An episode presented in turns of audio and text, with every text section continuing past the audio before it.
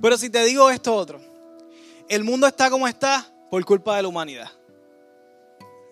La misma humanidad, pero piensa algo, algo malo, ¿verdad? Eh, y es que esa es nuestra naturaleza, ¿verdad? Eso es lo que somos, la humanidad es, es nuestra naturaleza y lo podemos definir. Eh, todo ser creado por Dios, caído por causa del pecado, eh, tiene problemas con su humanidad porque está caído. Vamos a definir todo esto por causa del pecado y por lo tanto también podemos hablar nuestra humanidad como aquella naturaleza pecaminosa. Se puede definir como la carne, ¿verdad? La Biblia lo ve, algunas traducciones lo, ven como la carne, otras lo ven como naturaleza pecaminosa, los deseos de la carne, la concupiscencia, esa palabra está por ahí, creo que es la Reina Valera, naturaleza de pecado, humanidad, etcétera, etcétera, ¿ok? Todo eso se refiere a lo mismo, a nuestra naturaleza como humanos, nuestra naturaleza caída. Todos somos malos. ¿Ha escuchado esto? Es una pregunta. Todos somos malos. ¿Ha escuchado esto de es una buena persona o es una mala persona? ¿Verdad? Lo hablamos mucho. Y, y a veces eso se complica un poco. Tenemos un ejemplo. Un hombre que es atento con sus padres, que es, les regala, ¿verdad? A su padre en el Día de los Padres, lo ayuda, es un buen vecino, es diligente en su trabajo. Eh, ¿Eso es una buena persona o una mala persona? Buena persona, ¿verdad? Hasta ahí. Pero ese mismo hombre está casado y le es infiel a su esposa hace cinco años. Eh, eh, ¿Es una buena persona o una mala persona? Con, eso nada más, ¿qué, pensaría su esposa se entera? ¿Que es una buena persona o una mala persona? Que es una mala persona. Pero no deja de hacer lo otro que me acaban de decir que es una buena persona. Se complica la cosa, ¿verdad? Entonces, y, nos vemos tentados en dar un paso para atrás y decir, lo que pasa es que no, no lo podemos juzgar. Pero es que ahorita me estabas diciendo que era una buena persona y después me dijiste que era una mala persona. Pero cuando se complica la cosa decidimos no juzgar. Y, ahí hay un problema, ¿no? Porque no tenemos los elementos completos para hacer un juicio justo, que dice la palabra. hay una predicación que se llama No me juzgues, que habla todo de todo ese, detalle, puede, entrar sobre lo que es un juicio justo, etcétera, etcétera. Eh, se complica la cosa, ¿verdad? Porque depende de lo que ve cada persona. Si le preguntas a su esposa, dice que es una mala persona. Si le preguntas a sus familiares y amigos que no saben lo que él está haciendo, pues piensan que es una buena persona. Depende de quién lo vea, va a juzgar y va a decir si es una buena persona o una mala persona. Y hasta los jueces tienen ese problema. A veces está en el caso y de momento levantan una nueva evidencia información que no sabía. Y hay que hacer exposición de, ¿verdad? de todo este tipo de cosas. Y ahora hay una nueva evidencia, una nueva información. Y todas esas cosas complican a la hora de uno saber si la, si la persona hizo las cosas bien o hizo las cosas mal. Al fin y al cabo, cuando nos miramos entre nosotros mismos, siempre vamos a ver un área que no vamos a saber de la otra persona y no vamos a tener nunca la información completa para poder saber si la persona es buena o es mala. ¿Por qué? Porque la humanidad, todos tenemos nuestros lados oscuros. ¿okay? Todos tenemos nuestras áreas de pecado, porque si no fuéramos santos y santos solo Jesús. Así que todos tenemos nuestros lados oscuros eh, y nuestras áreas. Si alguien nos conoce solamente el lado oscuro, puede pensar que somos la peor persona del mundo. Aunque ese ladito oscuro sea así de chiquito. Pero si otras personas ven solamente toda la parte buena que hacemos, podrían pensar que somos casi santos. Y es la misma persona. Tenemos un problema como humanidad y es que eh, somos una humanidad pecadora, ¿verdad? Eh, nuestra humanidad pecadora nos nubla de nuestro juicio, nos nubla de hacer las cosas correctas y nos lleva simple y sencillamente a hacer las cosas malas. Y eso lo vamos a explicar mucho más adelante. Pero el Padre, hablamos la semana pasada, que puso en nosotros, quiso adoptarnos y puso en nosotros un espíritu de qué? De adopción, ¿recuerdan? Y el espíritu de adopción es quién? El mismo Espíritu Santo, ¿cierto?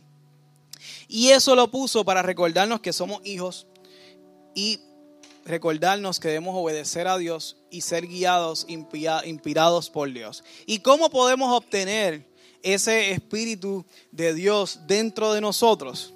Pues simple y sencillamente creyendo. ¿Creyendo en qué? Creyendo en que Cristo vino a la tierra, que murió y resucitó por nuestros pecados, creyendo que eres un pecador, o sea, que no eres santo, creyendo que la condición de pecador te llevaría a una desconexión eterna con Dios, creyendo que necesitas arrepentirte, arrepintiéndote y volviéndote a Dios para que seas adoptado por Él. De esa manera, el Espíritu de Dios, o sea, Dios mismo, va a vivir no contigo, sino dentro de ti. ¿Recuerdan esa predicación también? Ok. Pero hay un problema, porque el Espíritu está dentro de nosotros, está con nosotros, está en nosotros, pero nuestra humanidad pecadora se va, ¿no? Sigue ahí. Ahora comienza una lucha que vamos a hablar en esta ocasión. Ahí comienza este gran problema, porque ni Dios mismo dentro de nosotros mortigua nuestra naturaleza pecaminosa, ni Dios mismo y vamos a ver unas consecuencias y vamos a ver unas cosas. Vamos a leer Gálatas 5, 16 y 18. Dice así. ¿10 por ahí? Perfecto. Por eso les digo, dejen que el Espíritu Santo los guíe en la vida. Entonces no se dejarán llevar por los impulsos de la naturaleza pecaminosa. La naturaleza pecaminosa desea hacer el mal, que es precisamente lo contrario de lo que quiere hacer el Espíritu. Hasta ahí estamos. Y el Espíritu nos da deseos que se oponen a lo que desea la naturaleza pecaminosa. Estas dos fuerzas luchan constantemente entre sí. Entonces ustedes no son libres para llevar a cabo sus buenas intenciones. Pero cuando el Espíritu los guía, ya no están obligados a cumplir la ley de Moisés. Oramos. Padre, venimos ante tu presencia. Señor, solo tú puedes dirigirnos, solo tú puedes explicarnos esto, solo tu palabra nos puede dar luz en estas realidades espirituales, físicas, dificultades. Solo tú puedes explicarnos porque tú eres Dios, tú eres el creador, tú eres el diseñador de todas las cosas, Padre. Señor, gracias. Gracias porque tu palabra siempre nos ilustra, nos guía, nos explica cosas tan complejas, Señor. Pero gracias por tu palabra. Te pido que hoy, Señor, no me permita ser una piedra de tropiezo para lo que tú vas a hablar a los corazones. Señor, y que a pesar de mí, nuestros hermanos, Señor, tus hijos puedan escuchar tu voz, Señor, a pesar de mí. Yo te lo suplico, Dios. Habla nuestras vidas. Danos la fe para creer que tú has hablado a nuestras vidas y no queremos salir igual. En el nombre de Jesús. Amén. Bueno, vamos a empezar un poquito al revés. Vamos a empezar por el final. Estoy hablando de la carne, de la naturaleza pecaminosa, del espíritu, pero de momento se pone, se envuelve el problema de la ley de Moisés. ¿Qué tiene que ver la ley de Moisés con todo esto? Pues vamos a hablarlo. La ley vino Naturalmente, cuando hablo de la ley, hablo de los mandamientos, de los cientos y cientos de mandamientos que encontramos en el Viejo Testamento y en el caso de, los fariseos, que era a quien va dirigida esta carta, ¿verdad? Escrita por Pablo a los cristianos de Galicia. Eh, Galicia lo que hoy es Turquía, no, no, no otro Galicia, Galicia lo que hoy es Turquía, que estaba por allí. Eh, en uno de esos, de esos, viajes de Pablo en Hechos, eh, ¿verdad? crearon esta, estas iglesias y él le daba seguimiento y le escribe una carta al, grupo de Galicia que estaba sufriendo de un grupo de fariseos judíos que estaban obligando a cumplir la ley eh, de Moisés. Vamos a definirles un poco. En la ley vino, en esencia, Vamos a leer unos versos en Galatas 3 eh, más adelante que, nos define exactamente esto. La ley vino para, para ayudar, ayudar a que las personas tuvieran una conducta más correcta, moral. De hecho, Levítico, Éxodo es prácticamente un código civil y un código penal también y una constitución del pueblo de Israel. De hecho, la tercera constitución que se escribe en el mundo está ahí en Éxodo y Judío, eh, ¿verdad? En Éxodo y Levítico, es bien interesante. Ahí, está la historia. Y esa, eso era como, ellos se organizaban como pueblo. Y les ayudaba a su conducta, pero también les ayudaba a su salvación. Porque obedeciendo la ley, podrían ganar la salvación obedeciendo al Padre. ¿Okay?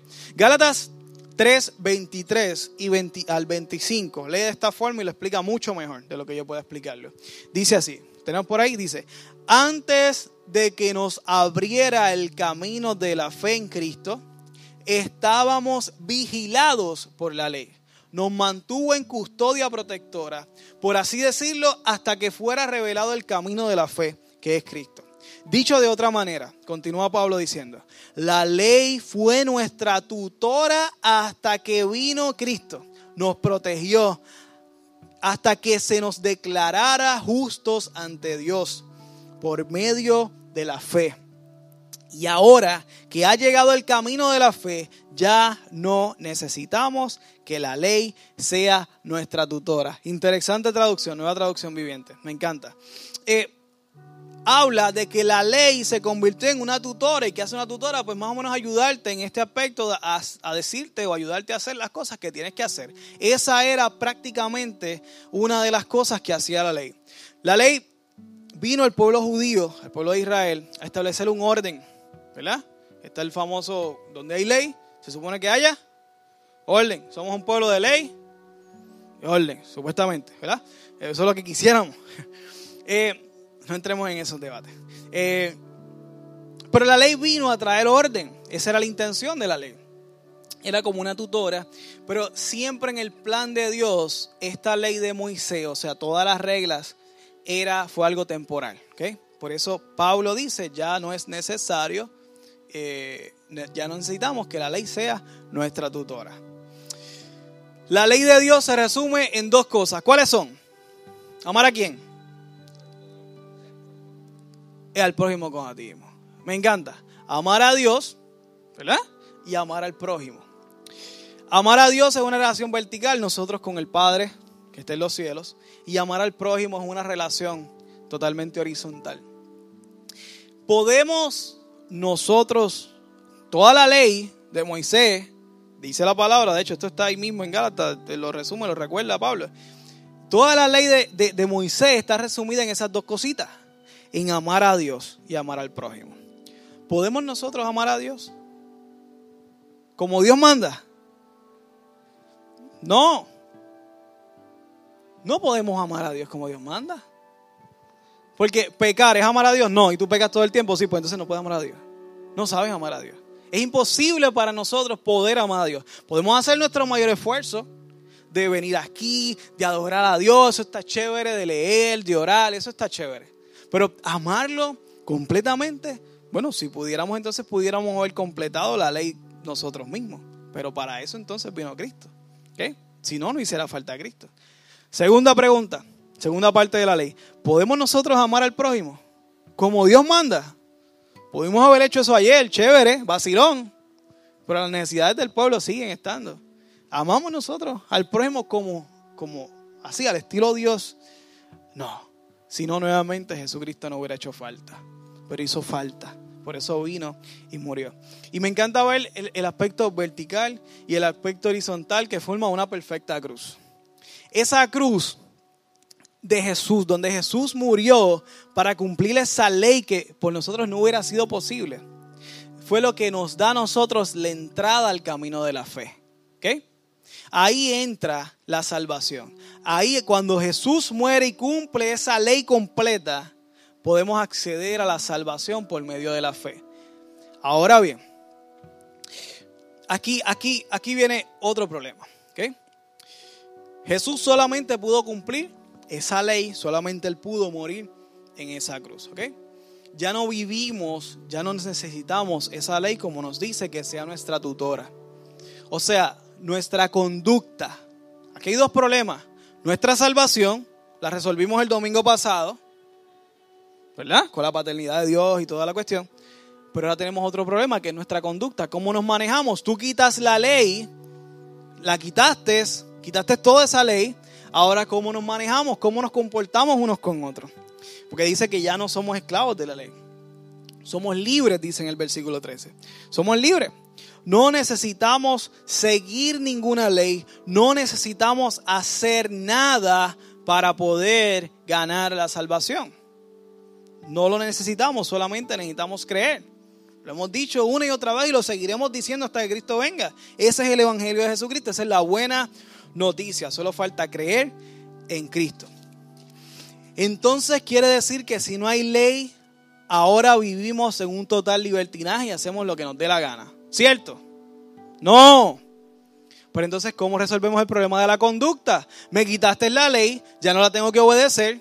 Ahora, que era lo que me mantenía como una tutora diciéndome lo que tenía que hacer para poder llegar a la salvación y también tener control y estar entre nosotros eh, en paz, ¿no? Eso es lo que da la ley, el orden. Me quitas la ley, entonces no tengo orden. ¿Cómo resuelve este problema?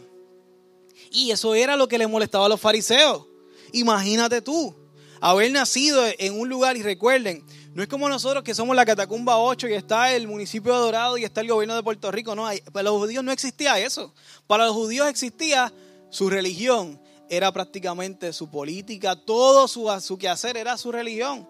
Los fariseos funcionaban como una especie de políticos, etcétera, etcétera, ponían el orden en el aspecto de los bienes. Eh, y para nosotros es casi imposible poder internalizar completamente lo que para ellos significaba la ley de Moisés. A los fariseos le quitaban la ley de Moisés y se volvieron locos. Porque entonces ahora, ¿cómo yo voy a juzgar a la gente que está haciendo lo bueno y lo malo? ¿Cómo tú me vas a decir a mí que lo que mantenía el orden en nuestra sociedad me lo estás quitando? ¿Cómo que ya no soy? Esto lo está diciendo Jesús en medio de, la misma cultura, ¿verdad? Lo está diciendo Gata, lo dijo Jesús también. Pablo ahora mismo se lo está diciendo, se lo está recordando a los Gálatas, pero esto lo enseñó Jesús. Ya no, ya no somos esclavos de la ley. Y crea un problema, que es el problema de cómo entonces nos vamos a manejar. Los fariseos estaban molestos con Jesús que estaba destruyendo todo el orden. Jesús era un revolucionario. Para mal, según la perspectiva de los judíos. Jesús era una mala persona según los judíos. Por eso lo mataron. Ellos seguían la ley para, para salvación y conducta. Si no tenemos un orden, una ley, vamos a volver a la naturaleza pecaminosa ahora, no se preocupen. Si no tenemos una ley que nos ayude a mantenernos como una tutora, ¿verdad? La tutora que decía Pablo, que nos ayuda a mantener ese orden, ese control en nuestra naturaleza pecaminosa, que vamos a ver los frutos eternos de la naturaleza pecaminosa, cuáles son, son horribles. Vamos a verlos más adelante. Si no hay nada que nos controle en ese aspecto, ¿qué vamos a hacer? Pues Pablo más adelante habla de la ley de Cristo. La ley de Cristo. En el verso, en el capítulo 6, versículo 2, habla de la ley de Cristo en otra forma. No lo vamos a leer ahora pero, habla de ese concepto de la ley de Cristo, pero lo explica mucho antes. Y esta es la propuesta de Pablo, la propuesta del Evangelio al dilema de la humanidad. La humanidad es mala por sí misma. Tiene cositas buenas, ah, tiene cositas buenas. Pero tiene siempre va a tener un ángulo que alguien va a decir esta persona es la peor del mundo. Depende, ¿verdad? Que esté mirando, lo vimos ahorita. Así que hay un dilema. Somos, tenemos tendencia a lo malo. Gálatas 5:16 dice así. Por eso les digo, dejen que el Espíritu Santo los guíe en la vida, entonces no se dejarán llevar por los impulsos de la carne. Dos naturalezas. La naturaleza pecaminosa, ¿verdad? Que dice ahí, la naturaleza pecaminosa y el espíritu que vive dentro de nosotros, que nos va a dirigir a hacer y hacer las cosas que tenemos que hacer como Dios manda. Tenemos esas dos luchas, lo vimos ahorita, luchan constantemente entre sí. Aquí hay dos palabras importantes. Eh, que cuando estaba predicando no podía evitar el pensar en fluye.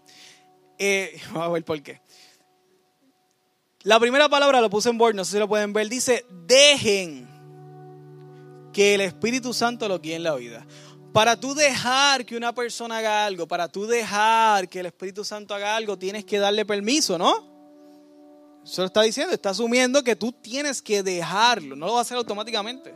Tienes que darle permiso, tienes que permitirlo, que el Espíritu Santo fluya en ti, pueda fluir, dejarte llevar por las cosas del Espíritu. Eso conlleva trabajo, lo vamos a ver, conlleva algo que hacer, claro que sí. No estamos hablando de salvación, estamos hablando de la vida. La salvación la resolvimos el, sábado, el domingo pasado. Estamos hablando ahora de nuestra conducta en esta tierra. en nuestra conducta en esta tierra tenemos que dejar fluir. Ahora, si dejamos fluir la naturaleza humana, como dice ahí, entonces no se dejarán llevar.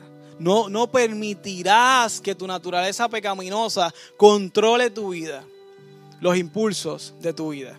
Vamos a ver las consecuencias, según la palabra de Dios, de dejar fluir nuestra humanidad, nuestra naturaleza pecaminosa. Gálatas 5:19 dice así.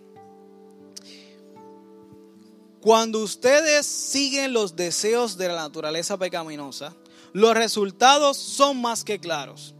Inmoralidad sexual, impureza, pasiones sensuales, idolatría, hechicería, hostilidad, peleas, celos, arrebatos de furia, ambición egoísta, discordia, divisiones, envidia, borracheras, fiestas desenfrenadas y otros pecados parecidos. Permítame repetirle lo que les he dicho antes. Cualquiera que lleve esa clase de vida no heredará el reino de los cielos. Da miedo eso, ¿verdad? A mí me da miedo. Yo espero que a ti también. Esa es la idea. Este es el resultado de tu dejarte llevar por tu naturaleza pecaminosa. Estamos hablando nuevamente de la conducta. Quitaron la ley que nos ayudaba a mantener esa conducta, ahora la quitan, tenemos salvación por causa de Cristo, pero ¿cómo manejamos este problema? Este dilema de nuestra conducta pecaminosa que si lo dejamos fluir, esto es lo que ocurre. ¿Podemos ver esto en el mundo constantemente? Bueno, vea las noticias, vea el vocero, lea algo, va a ver algo de esto. Estoy seguro que hoy va a ver un periódico, algo de esto va a haber en algún lugar. ¿Okay? Esa es nuestra naturaleza, lo podemos nosotros evidenciar. Lo podemos ver en el periódico y lo podemos ver en el espejo. ¿Ok? En los dos lugares. lo podemos ver. Hoy yo quiero que usted se fije en lo que ve en el espejo. Eso es lo más importante para usted. Eh, ese es el resultado de dejar nuestra vida pecaminosa fluir. ¿Ok?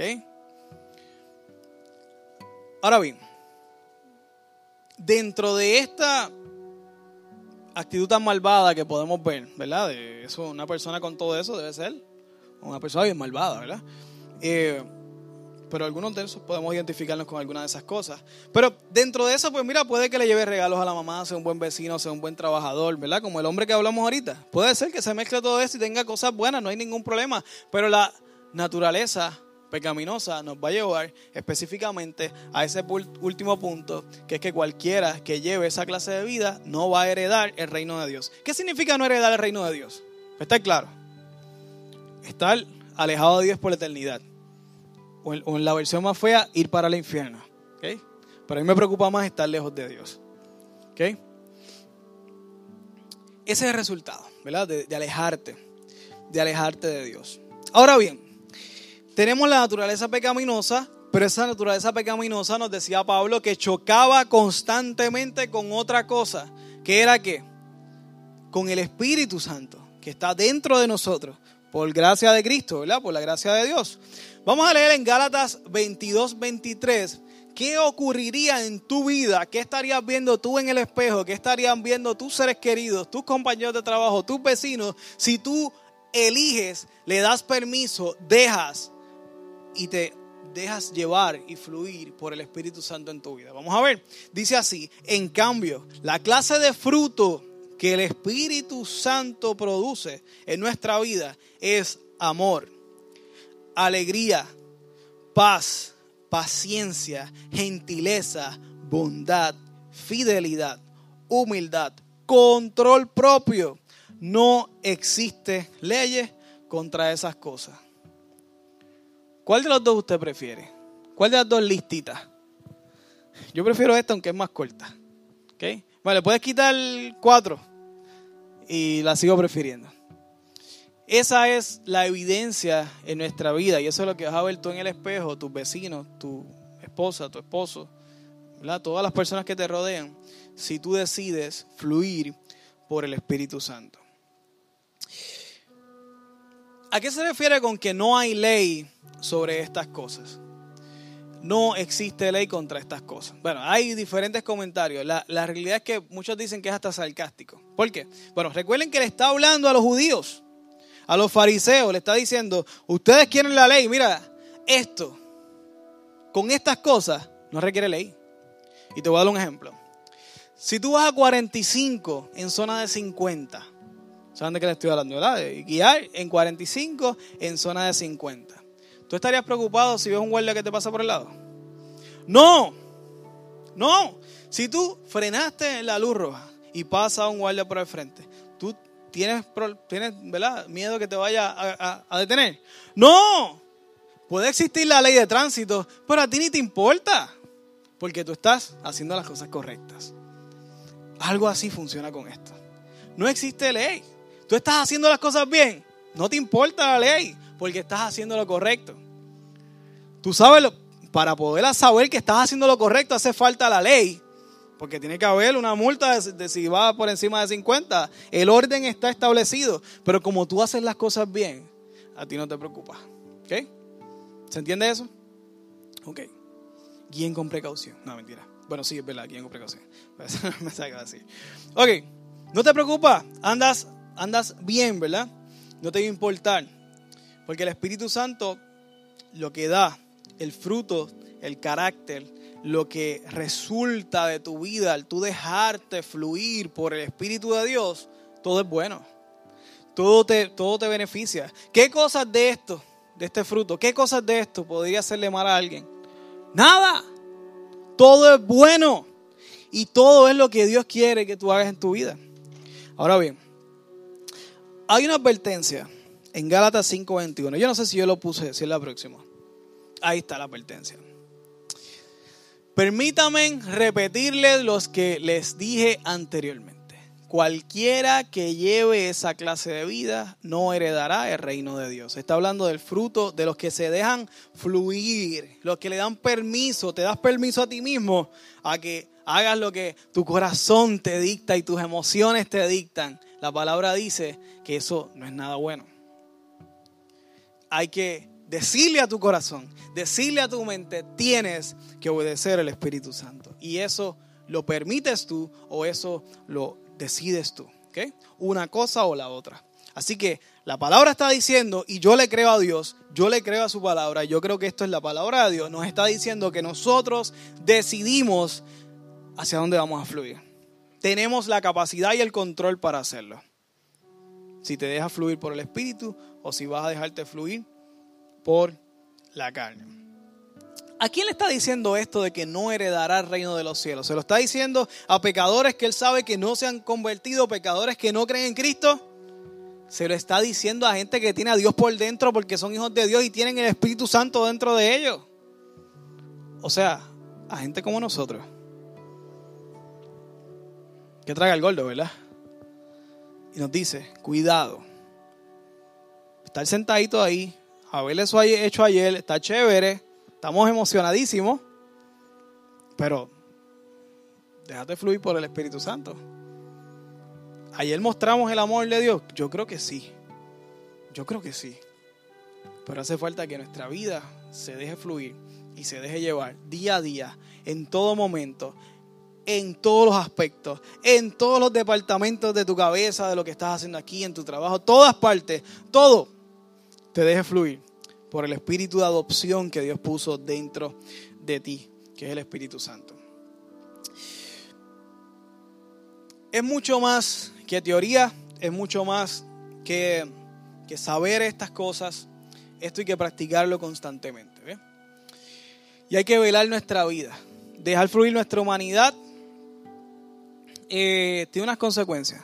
Yo sé quién, quiénes recuerdan la predicación de conciencia. Yo hablaba de que, que la conciencia funciona como, como un sistema de alarma. ¿Se acuerdan? Te da una información, te da una, una, una, una alarma que te suena, espérate, algo, algo no está bien. Y, hablábamos que mientras tú ignorabas esa alarma una y otra vez, una y otra vez, una y otra vez, esa alarma se iba distorsionando. Eh, con esto pasa igual. Y deja de funcionar esa alarma. Con esto pasa igual. Llega un momento que tú te dejas fluir por tu humanidad te dejas fluir por tu humanidad, te dejas llevar, le das permiso, te dejas llevar una y otra vez, una y otra vez, día tras día, o en, en otras áreas lo dejas, pero en una área en particular, o en algunas áreas en particular las dejas fluir. Llega un punto que lo ves hasta normal, como que te anestesia. No, yo escuché que decía que el, el pecado te embrutece en esa área. Tu inteligencia espiritual se opaca completamente. Ese sistema de alarma en esa parte de tu conciencia no funciona. Puede ser que, y podemos ver un ejemplo concreto. Eh, puede ser, eh, eso lo tengo más adelante. Esa, dejarte fluir por tu humanidad, eso explica que en tu vida vuelvas nuevamente a ver cosas que ya tú habías dejado de vivir. Tu arranques de ira, tu falta de fe. El fruto del Espíritu también es fe. ¿Sí? Si te, no dejas fluir por el Espíritu, dice que te va a faltar fe, te va a faltar amor, te va a faltar paciencia, dominio propio. Tanto que nos falta, ¿verdad? A todos. Y claro, ¿por qué? Porque lo dejaste fluir tanto y tanto y tanto que ya lo que antes te asustaba ya, ya, no, ya no te preocupa. Dejaste de, te desconectaste de la fuente de fe, de la fuente de amor, de la fuente de paz, de la fuente incluso de alegría, de felicidad, de gozo. Te desconectaste de esa fuente. Y es estar dejándote fluir por el Espíritu. Por eso, aunque a veces antes una persona que estaba adicta a la pornografía lo veía y se asustaba. Llega un punto que ya ve pornografía y no se asusta. Y como que ah, lo ve normal. Cada día lo normalizan más en tu vida.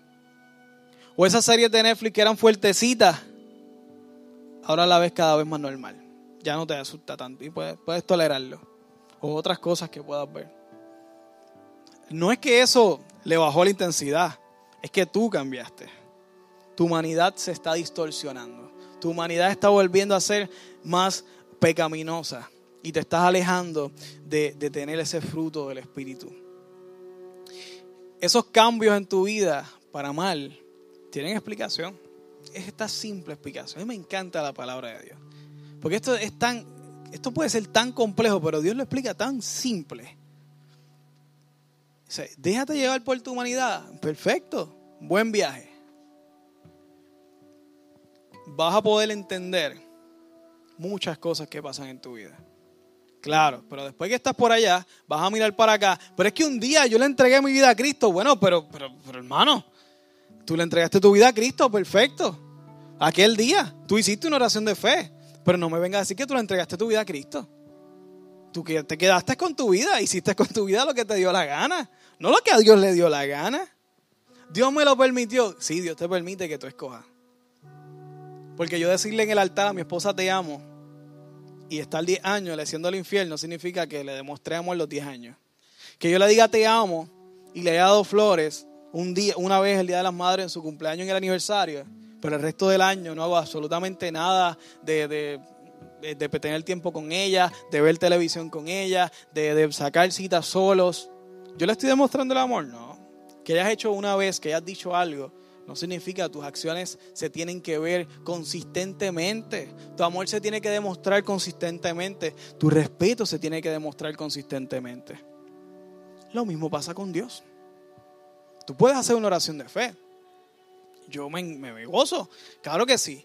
¿Se convirtió? Fue una de tal. Bueno, hice una oración de fe. Yo no sé si se convirtió. Solo Dios sabe si se convirtió. Porque eso el fruto de su vida, vamos a ver. Ese día hizo una profesión de fe. Pero ¿qué hizo después? ¿Siguió con su humanidad o siguió obedeciendo el Espíritu? Si siguió obedeciendo el Espíritu, ese fruto de amor, de paciencia, de fe, se empezaron a florecer en su vida. Ah, pero esa misma persona puede dejar de decir el otro día. ¿Vamos a celebrar la oración de fe? Claro que sí. Y hacemos fiesta. Gloria a Dios. Porque no todo el mundo se atreve a hacer esa oración. Pero tenemos que continuar como cuerpo, ayudándonos en el seguimiento. Más adelante, Pablo continúa eso, especialmente el versículo, el capítulo 6, habla específicamente de nuestro rol, el tuyo y el mío, con aquellos hermanos, para poder ayudarnos juntos como, cuerpo a mantenernos eh, fluyendo por el Espíritu. Esto se hace con amor y el amor se demuestra con tiempo. Tienes que dedicarle tiempo a la gente, tienes que ir a comer con ellos, tienes que llamarlos, tienes que textearles se demuestra con tiempo. Tienes que sacar tiempo en tu vida para eso.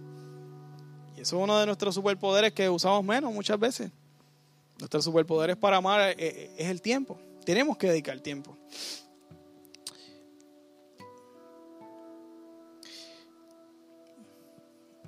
En ocasiones, la ley, todavía vemos eso.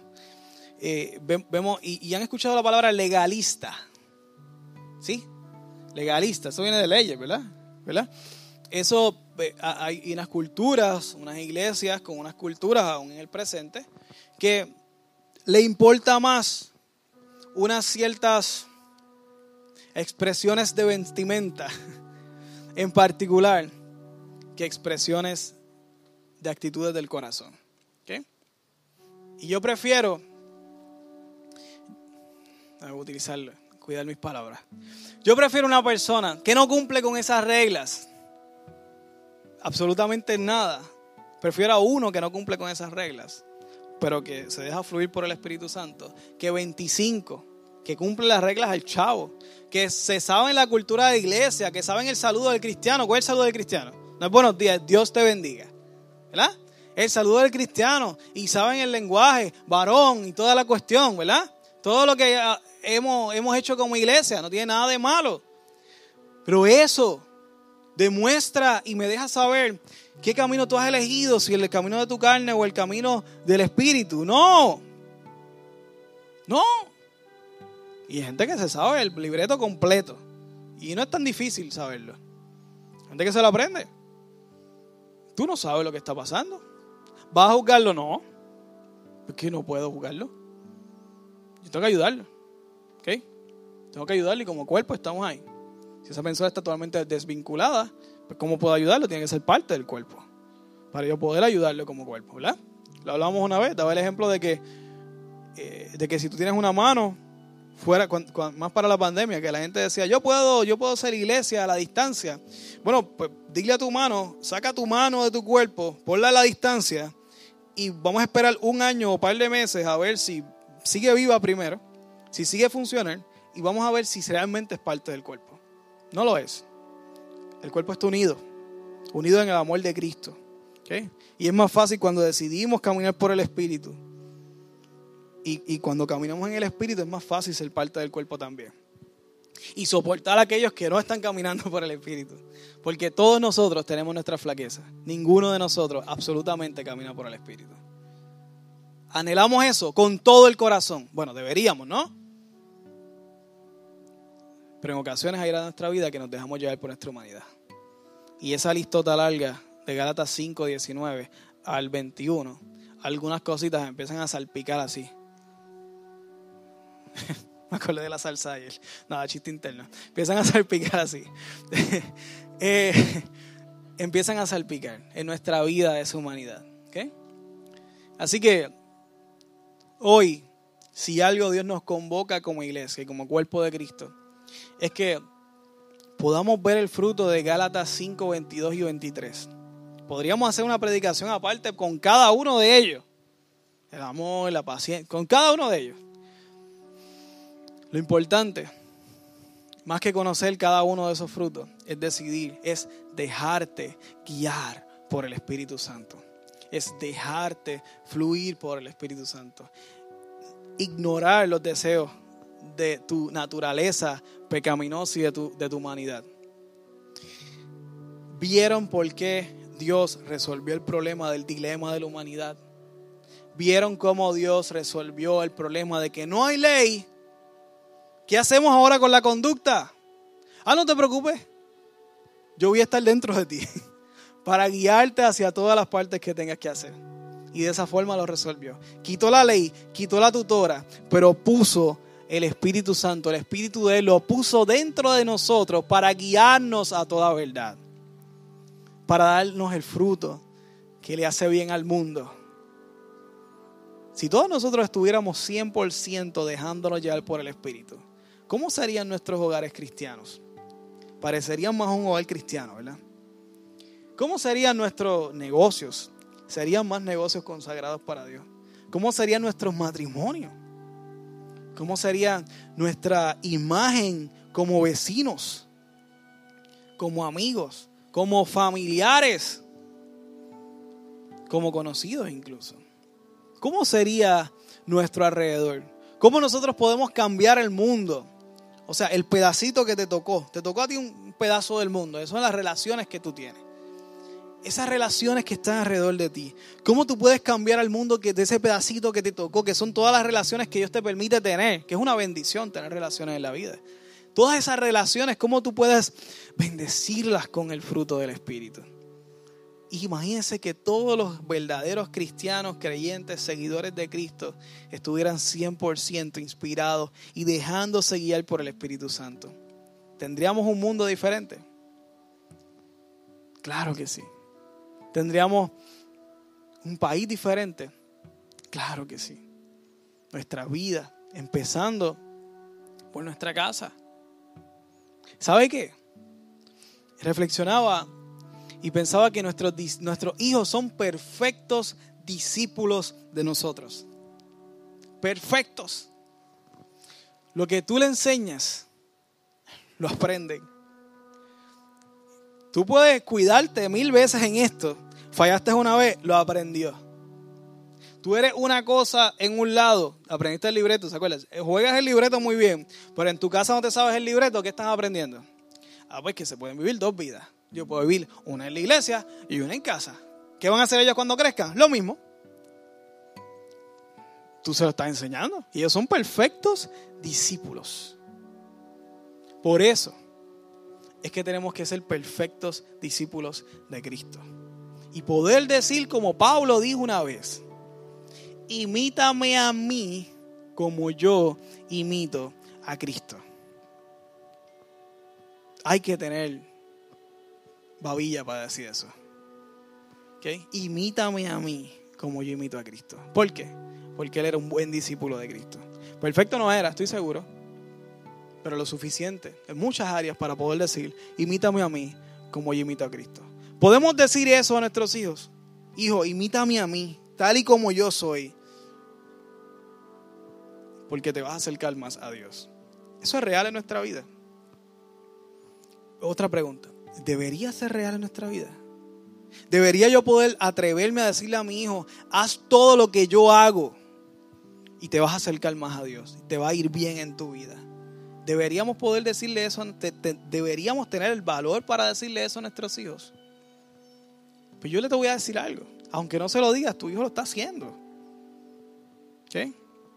Tus familiares te están viendo. Tus amigos te están viendo. La gente que está alrededor, esas personas que tú has invitado a la iglesia o eventos y, dicen que no, te están viendo. No necesariamente te están diciendo que no porque no, no ven el fruto en ti. Porque está diciéndote que no porque el humano puede decir que no siempre a Dios. Dios da ese, ese, ese privilegio. No estamos obligados a nosotros. ¿Quién convierte a la gente? ¿Tu testimonio convierte a la gente? Tu testimonio le da veracidad de la efectividad del Evangelio. Mira, el Evangelio sí funciona. Mira a fulano cómo ha cambiado. Eso sí ayuda. Pero ¿quién convierte a la gente? El Espíritu Santo. El Espíritu Santo convence de pecado, de justicia y de juicio. Es el Espíritu Santo el que hace el trabajo. Pero tu testimonio ayuda, claro. Ah, mira, eso funciona. Yo este, no sé con quién hablaba, yo creo que Willy que, me decía algo similar. Yo decía, mira, tu testimonio es algo así como, como un free trial. Tú sabes cuando alguien te da una, una, muestra gratis. Pues, pues, está viendo una muestra gratis de lo que hace Dios. La muestra gratis te hace tener el producto, no, pero lo pruebas. Y yo veo en ti, mira, el, evangelio funciona. ¿okay? Tener la muestra gratis es tener el producto, no. Tener amigos cristianos no te hace cristiano. Tener familiares, padres cristianos no te hace cristiano. Hijos cristianos tampoco te hace cristiano como padre tener un testimonio, vivir una vida en Cristo,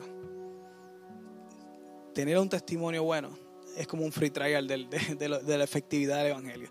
Tener una conducta que realmente habla del amor de Cristo, del fruto del Espíritu. Eso te hace. Eso ayuda mucho a la gente a poder decir, lo probé. Este, esta persona lo está probando y le está funcionando. Yo lo quiero probar también. Y le den una oportunidad a Cristo. Hasta que un día te digan, sí, voy contigo para la iglesia. ¿Okay? Ore por él. En otra predicación estaremos hablando, y creo que hemos hablado bastante sobre esto, pero nunca es malo repasarlo. Y vamos a hablar ahora un poco cómo podemos cultivar el fruto. Recuerden nuevamente, el tema de la salvación lo terminamos el domingo pasado. No estamos hablando que usted va a seguir al Espíritu para poder ganar la salvación. Ya usted se la regalaron. ¿La puedes perder? Claro. Dice ahí el, versículo que estamos viendo. Si te da fluir por tu humanidad, no vas a heredar el reino de los cielos. Lo dice ahí. Ahora bien, la salvación la ganaste gracias por la fe en Cristo. Ahora estamos hablando de cómo cultivar esa, esa relación y mantenerte en esa relación con Dios. Si yo siembro una, una semilla de mata de plátano y no hago absolutamente nada, esa mata de plátano puede vivir, bueno, depende de dónde la siembres, puede, que la dejes, no hagas nada y puede que te dé algo. Una flor la siembras, no la riegas, no la cuidas, no le echas jabón, no le echas nada. ¿Va a florecer en algún momento? Probablemente no. Amarita. A menos que sea de esas de, matojos de por ahí. Que a veces dan hasta flores bonitas, ¿verdad? Qué cosa. Pero las, lindas, las que tú quieres que florezca, la, la, bonita, la que tú escogiste, que la quieres poner ahí, tienes que regarla, tienes que cuidarla. No por, por nada. Dios permitió que Pablo escribiera fruto del Espíritu. Un fruto es el resultado de una planta que lleva unos procesos más largos que eso. Y simplemente florece. Nuestros procesos son procesos de vida. El día a día. Como María siempre me dice, esto es algo de día a día. ¿Cierto, María? El cristianismo es algo de día a día. Ese proceso de estar escogiendo a Dios en todas las áreas de tu vida. Y es en todas las áreas, nuevamente a nosotros nos puede engañar bien fácil. El libreto, va, y más los catacumberos. no hay tantas leyes para, para tú, ¿verdad? Fácil. Pero Dios lo puede engañar. No. Ni a las personas que están 100% contigo tampoco los puedes engañar. Eres una carta abierta, dice la Escritura. Hoy el Señor nos convoca a escoger caminar por el Espíritu. Hoy el Señor nos convoca a dejarnos persuadir, a dejarnos escoger y seleccionar vivir por el Espíritu. ¿Es necesario en nuestras vidas? Claro que sí. Vamos a ponernos de pie. Yo creo que esto todos lo necesitamos. Todos necesitamos hacer una oración. Usted la hace si usted así lo entiende. Pero creo que todos necesitamos hacer una oración donde, donde podamos decir, Señor, yo, yo quiero, ayúdame no, no sé. Olvidé el camino de escoger la, humanidad. Quiero, quiero, quiero escoger por ti, quiero todos los días dejarme guiar, que el Espíritu Santo guíe mi vida. Quiero dejarte hacerlo. Dios, venimos ante tu presencia en esta mañana hermosísima que nos regalas, Dios. agradecidos por tu palabra tan clara, tan explícita y con tanta sabiduría, Señor. Señor, yo, yo te di gracias por, tu Espíritu. Te di gracias porque, porque tú enviaste a tu Espíritu Santo, Señor, a morar dentro de nosotros a pesar de nosotros. Todavía no logro entender cómo permaneces en mí a pesar de mí. Cómo puedes conocer todo de mí y permanecer dentro de mí. Señor, pero, pero así tú lo haces. Y aunque no entienda cosas, eh, tu amor eh, eh, es grande. Tu amor es increíble, Señor. Yo te agradezco que tú, que tú nos hayas aclarado hoy, nos hayas recordado hoy, nos hayas enseñado hoy sobre cómo, cómo vivir en nuestra humanidad, cómo, cómo resolver nuestro dilema como pecadores, Señor. Que no hacemos lo que queremos, sino lo, lo que no queremos. Eso hacemos en muchas ocasiones. Señor, pero tú lo resolviste enviando la tercera persona de la Trinidad a nuestro corazón, que es el Espíritu Santo. Y tú nos has permitido ser guiados por Él. Hoy, hoy te pido por, por valentía, Señor. Hoy te pido porque tú nos des determinación en nuestros corazones. Que tú nos permitas tener, Señor, el valor de dejarnos guiar por el Espíritu en nuestra vida. Queremos vivir por tu Espíritu. Queremos escoger lo correcto. Queremos ser una carta al mundo que los acerque a ti, no que los aleje de ti. Queremos que cada relación que tenemos, Señor, podamos ser una muestra viviente de la efectividad del poder del Evangelio en nuestra vida. Queremos atraer personas hacia ti porque ven lo mucho que funciona el Evangelio en nuestra vida. Queremos dar fruto, dar tu carácter, llevar tu conducta. Queremos olvidarnos de la ley, que ni siquiera no, nos importa, Señor, porque estamos haciendo lo correcto. Danos esa paz que da, saber que hacemos lo correcto, Señor. Bendice a cada uno de los hermanos que hoy han tomado una determinación, Señor, más allá de hacer una oración. Han determinado abandonar cosas en su vida Señor, yo te pido que hoy tú pongas en el corazón, Espíritu Santo, que pongas hoy en el corazón qué cosas tenemos que abandonar, de qué cosas tenemos que correr, qué cosas tenemos que desechar, qué cosas hemos, nos hemos permitido, nos hemos dejado fluir por la, por la oferta de este mundo, Señor, y qué cosas tenemos que dar para atrás, qué cosas tenemos que abandonar. Danos, danos la sabiduría, Señor. No sabemos cómo hacerlo. Ayúdanos, Señor. También te pido que nos des la humildad que no tenemos para buscar la ayuda que necesitemos buscar oportunamente, Señor. Danos la humildad. Danos humildad, Señor. Necesitamos reconocer que necesitamos de otros para poder hacer lo que a ti te agrada. Ayúdanos, Dios. Ayúdanos en este camino. Señor, que la esperanza que tenemos es verte cara a cara. Que la esperanza que tenemos es estar en la eternidad contigo. Que la esperanza que tenemos es que en ese mundo, allá en la eternidad, no habrá dolor, no habrá sufrimiento, Señor. Solamente habrá, habrá adoración a tu persona. Señor, que no haga falta ni, ni, ni, sol, Señor, porque tu presencia ilumina todo, Señor. Qué hermosa esperanza, Dios, es tenerte, Señor. Ayuda a que esta esperanza nos motive, nos inspire y nos guíe, Señor, en cada día. Gracias, Dios, en el nombre poderoso de Jesús. Amén. Hoy